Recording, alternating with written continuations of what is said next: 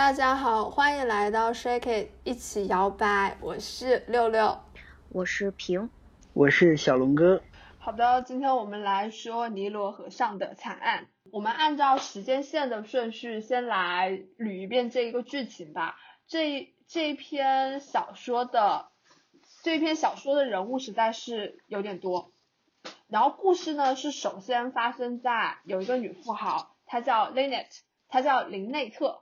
然后她呢，我们后面就用女富豪代替她好了。然后女富豪的，嗯，女富豪有一个朋友叫做 Jazzy。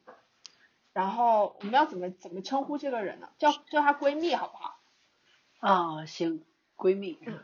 诶，落魄闺蜜。哦，行好，落魄闺蜜来到她的庄园找她。这个女富豪非常的有钱，她是英国数一数二的富豪。那这个她的闺蜜过来找她是为什么呢？就是因为想要呃女富豪为她的未婚夫，就是闺蜜的未婚夫，落魄闺蜜的未婚夫。嗯，对对对，落魄闺蜜的未婚夫，这个叫西蒙就可以了。OK，可以直接叫西蒙。好。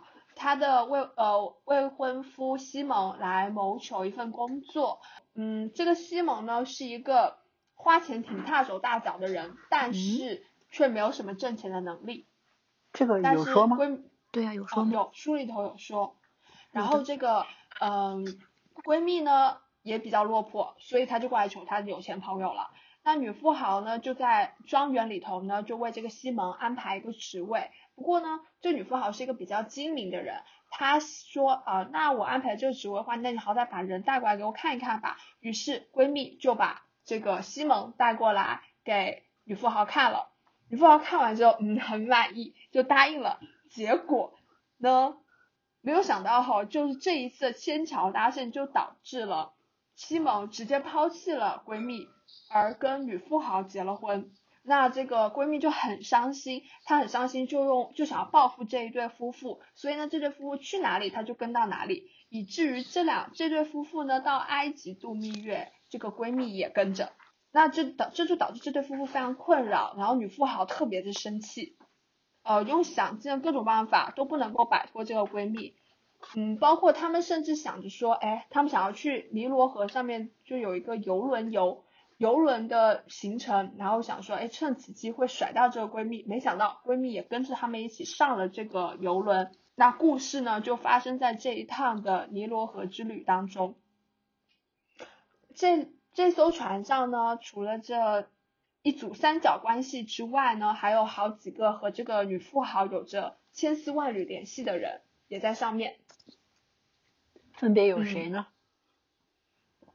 啊，真的是非常的复杂。我们按照书里头的来讲嘛，嗯，就我我们把它列一列，嗯，哦好。首先呢，就有一个叫做 D Tim 的人，这个 Tim 跟跟女富豪是什么关系呢？就是女富豪的有另外一个好朋友叫做有另外一个好朋友呢是这个 team 的表表姐，对，然后呢以及就船上除了有 team 之外，还有还有这个 team 的夫人啊。不过这一对。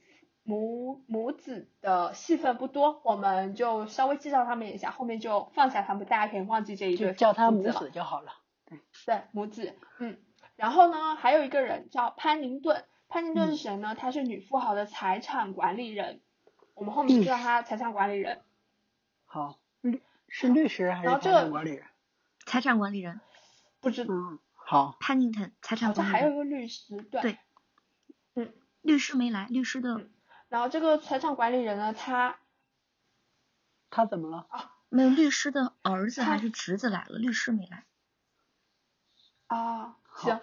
然后，嗯，那这个财产管理人呢，他为什么在这艘船上呢？因为，因为他听说女富豪结婚了，当时是是十九世纪之前，不不不好意思，是十九世纪还好像是，然后那个。呃，女富豪如果结婚之后呢，她的财产就会涉及到一个呃，总之在财产的上面会有一些问题。然后呢，这个财产管理人就是就是想要过来浑水摸鱼，看一下中间能不能捞一笔钱，因为他现在遇到一些财务危机，急需要一笔钱周转，然后就想要趁此机会让这个女富豪呢签一大堆有的没的协议，然后从中捞一些钱来。然后这个财产管理人的背景大概是这个样子。另外呢，还有一对，嗯，一对贵族小姐以及她的女仆。贵族小姐呢，嗯，贵族小姐是一个终身，呃，不好意思，是不是终身我不太清楚，就是一直未婚的小姐，她是一个比较刻薄的人，那我们后面就叫她贵族小姐。然后她的女仆呢，同时也是她的一个，同同时也是她的侄女，是一个比较贫穷的姑娘，嗯，我们后面要叫她什么？贫穷穷穷穷姑娘，穷姑娘，穷侄女吧，穷侄女会更好，嗯。好。好，穷侄女。好，那我们介绍完了贵族贵族老小姐和她的穷侄女，嗯，然后接下去呢，还有一对母女。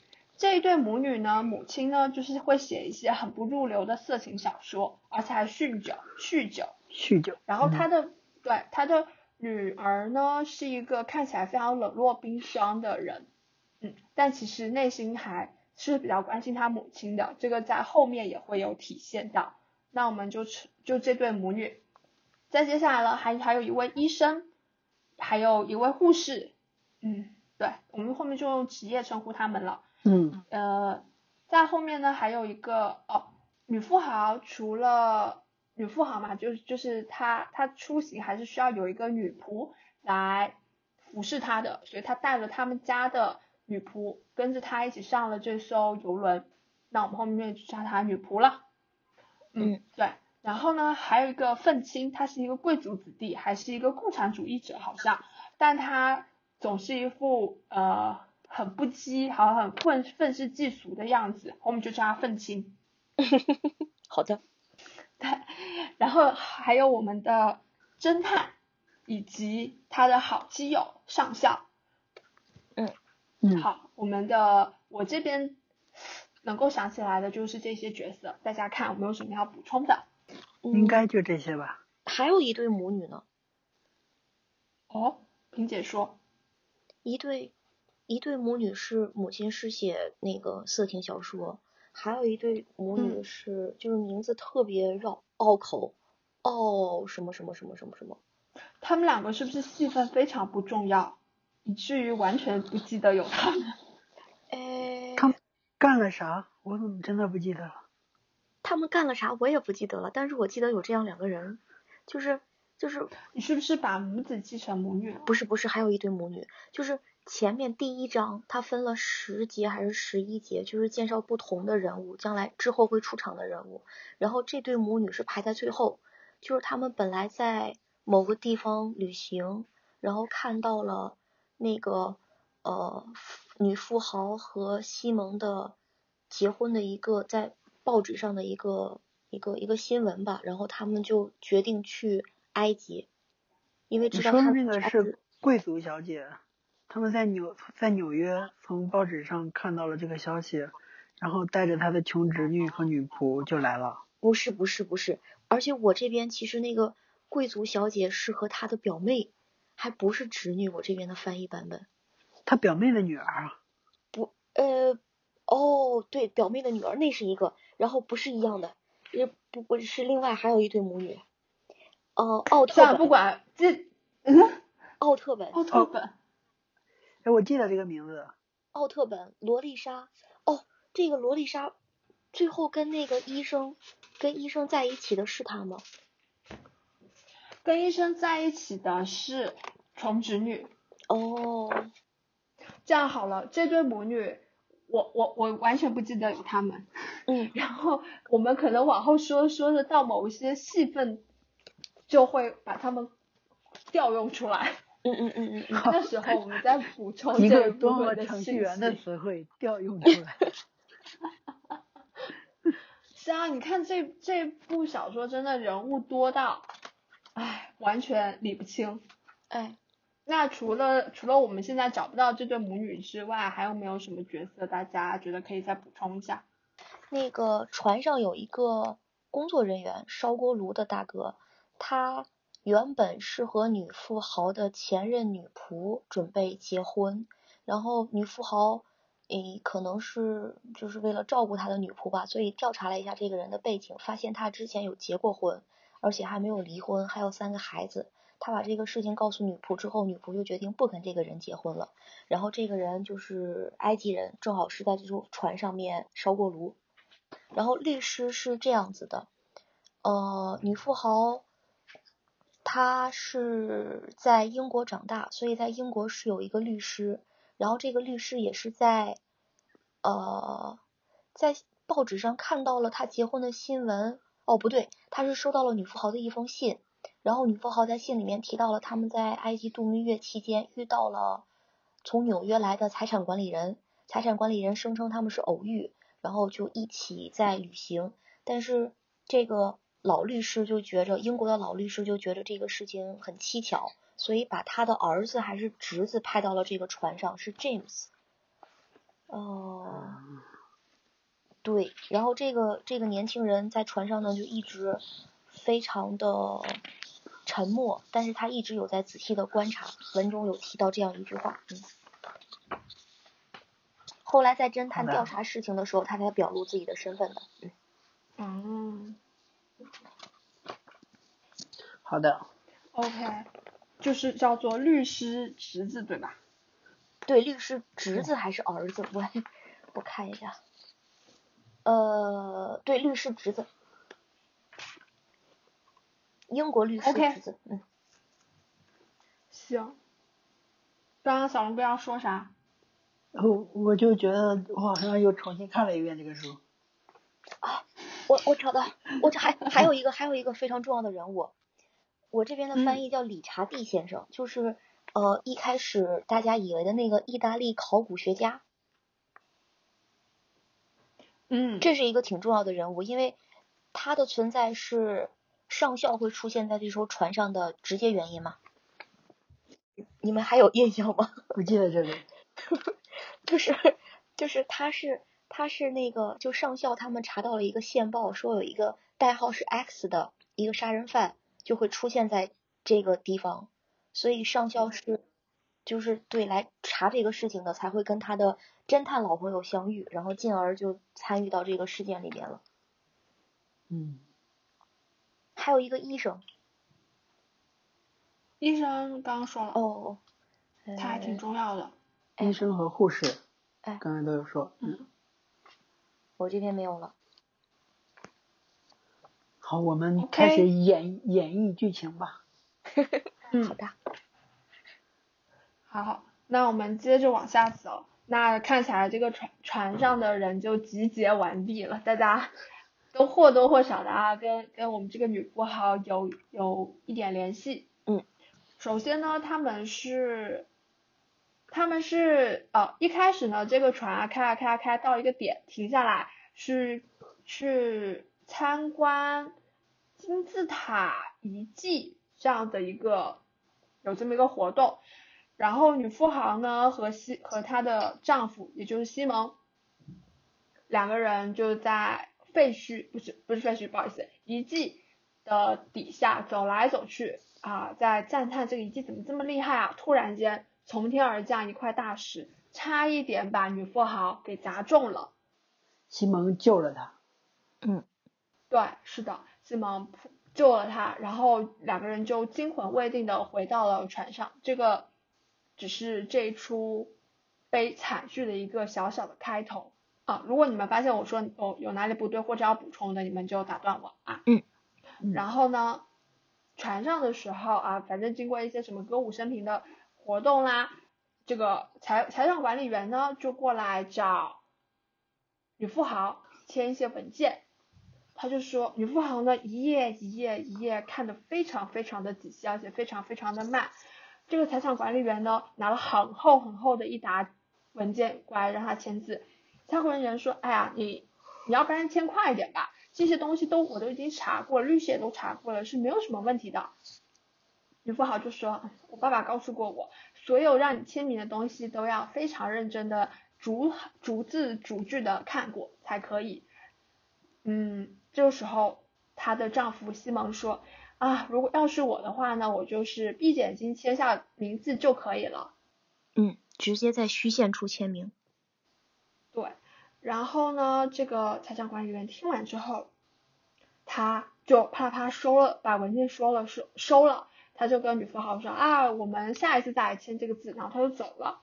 其中这其中呢，还还有一些侦探和这个女富豪的交交互。这个女富豪就过来找侦探说啊，我这个闺蜜一直跟着我，好好麻烦啊，侦探你可不可以帮我解决一下这个闺蜜？侦探就说你们的故事我听过了，我觉得你做的很不厚道，做不厚道人明明是你，你怎么还可以这样对待你的闺蜜呢？她不过是一个被你们伤伤害了的人而已。这女富豪就很生气。她就觉得啊，你这侦探真的很很不买我的账。这个侦探其实，侦探其实这个时候是在对这个闺蜜抱有蛮大的同情心的。他呢也去找了这个闺蜜，就说啊，你这么好一个姑娘啊，不应该把时间浪费在时间啊、金钱浪费在这个事情上面。你所迷恋的男人，他只是一个过眼云烟而已，他没有你想象当中那么好，应该应该尽快放下这一段执念，这样子。但是这个闺蜜就比较不听，她就不太听劝，她只她整个就沉浸在这种悲伤啊痛苦当中，以至于呢有一天晚上，他们在那个游轮的小酒吧喝酒，这个女闺蜜呢拉不不这个闺蜜就拉住了穷侄女好像是吧，拉住了穷侄女，就在絮絮叨叨的说，嗯，自己自己经受过的这件事情，就是被。被好朋友抢了未婚夫的这件事，同时在场的还有这个未婚夫，还还还有西蒙以及以及那个愤青，我印象当中是这样，没。有，就是当时没有愤青，有医生，哦，有医生哈，就是当时在这个小小酒吧里头的呢，除了这一对前情侣之外，还有其他的人都没有，好像就只有这一对情侣，不是。只有只有这个甲基，呃，就是这个穷闺蜜，还有，呃，就落魄闺蜜西蒙，还有那个穷侄女，他们三个在。哦，没有医生。好，医生是后来叫过来的。哦哦哦。啊，然后呢，这个闺蜜就是越说越越伤心，情绪不稳定的从包里头掏出了手枪。哦，说到手枪，前面有个情节我再补充一下，就是波洛呃侦探，侦探是波洛啊，波洛侦探呢。在跟这个闺蜜苦口婆心的劝她的时候，这闺蜜说，从包里拿出一把非常非常袖珍的巴掌大小的手枪，她就说，我已经想好要怎么样让我的朋友，就是女富豪死去了，我非常非常的痛恨她，一她她不死，我就没有办法咽下这口气，我一定要开枪杀了他。我的父亲把我训练成一个神枪手。就她说完这个话之后呢，呃。侦探和闺蜜是在一个比较呃相对私人的空间，只有他们两个人的空间说这个话，啊，但是说完这段话之后，他们听到好像是走廊上面就有人走动的声音，似乎有人就把闺蜜的这段话听了进去，知道闺蜜对女富豪有杀心，这样子，前面有有这么一提到这么一件这么一件事情，就是闺蜜手上有枪，并且她对女富豪有杀心。嗯。那就回到小酒馆那一夜，这个闺蜜啊就喝的嗯醉醺醺的，她情一时情绪激动，从包里掏出了手机，对着西蒙的大腿就是一枪，然后砰的一下呢就把西蒙的大腿就炸开了花，那个西蒙立刻拿拿出一个手帕捂住了伤口，那个手帕瞬间就血淋淋的，这个时候闺蜜情情绪非常的不稳定，把枪。枪被他就他这么崩了一枪，这个枪就他他也把自己吓到，这个枪呢就滑落下去，丢在了沙发底下。西蒙一边捂着伤口痛苦的叫，一边跟穷也被吓呆了的穷侄女说：“快把闺蜜扶进她的床舱床床舱船舱 船船舱房间里面。”嗯，房间房间房间里面对房间里面。然后那个说千万不能让她一个人待着，你一定要陪着她。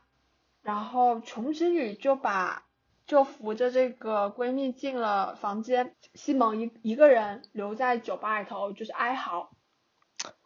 哦，嗯，是是的。但是那个愤青是愤青还是医生是怎么被叫过来的，我就不太记得了。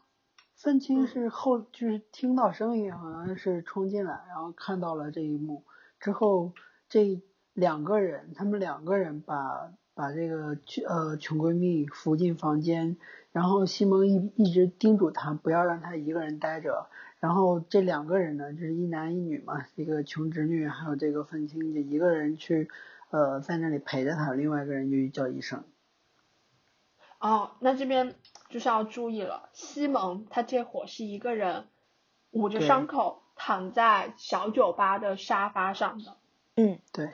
然后沙发底下是闺蜜被吓到，然后滑落的枪。是。接着呢，大家大家这个晚上就是被都都被枪声惊醒了，兵荒马乱的在照顾西蒙和琼和闺蜜。到了第二天上午，大家我忘记是谁，女仆好像是好像是女富豪的女仆，对，要去叫女富豪起床了，嗯啊，对，是的，叫她起床啊，说的有点渴，萍姐继续吧。啊，你没有你你，哦，你这样甩锅不好，我们等你喝完水。好过分，我，先喝一口水。我可以说到你喝完水。好好，我回来。嗯，就女仆去敲了，敲了女富豪的房门。嗯。哦不，她直接进去了。完了之后，她就传出一声尖叫，女富豪也死了。哦，没有也，女富豪死了。嗯。不好意思，你不好死了，而且是嗯被人开枪打中太阳穴。在床床床上床上死掉的，嗯，他的床头呢用血迹写了一个 J，就是钉钩 J，嗯嗯嗯，写了一个呃用血用血写了一个 J，这个时候呢，啊侦探和他的好基友上上校就被船呃这座这艘游轮的。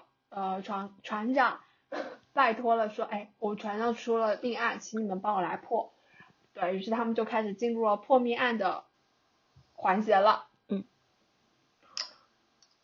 到底是谁杀的呢？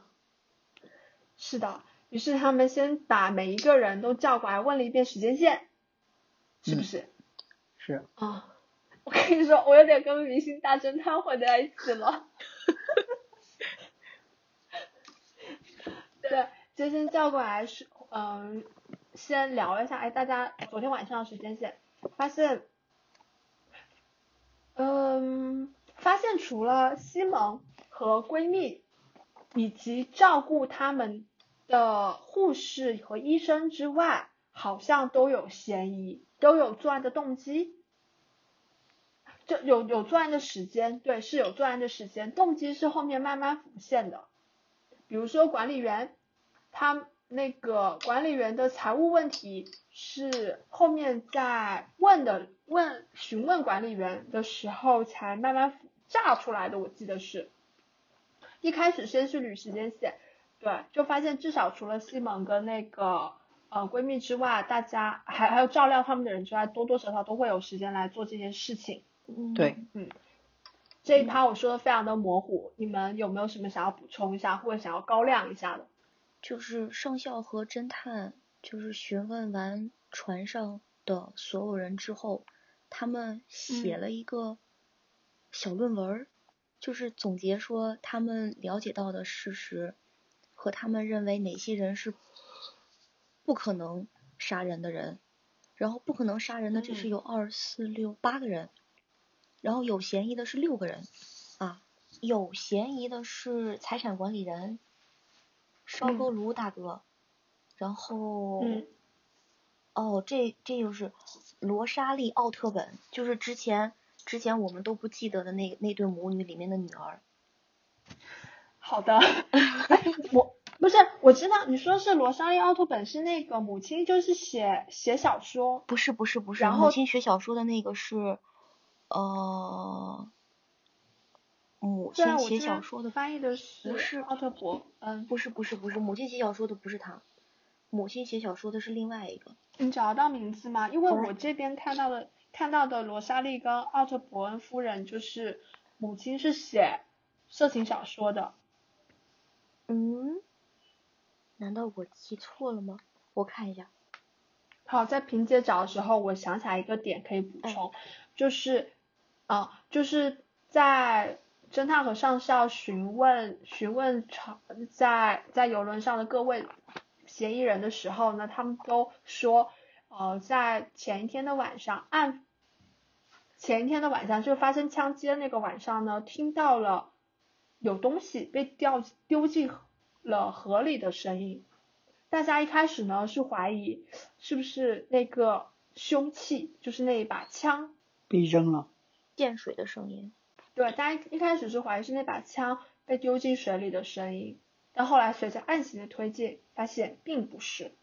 那个东西实际上是什么呢？实际上就是那个呃写色情小说的夫人，她其实酗酒。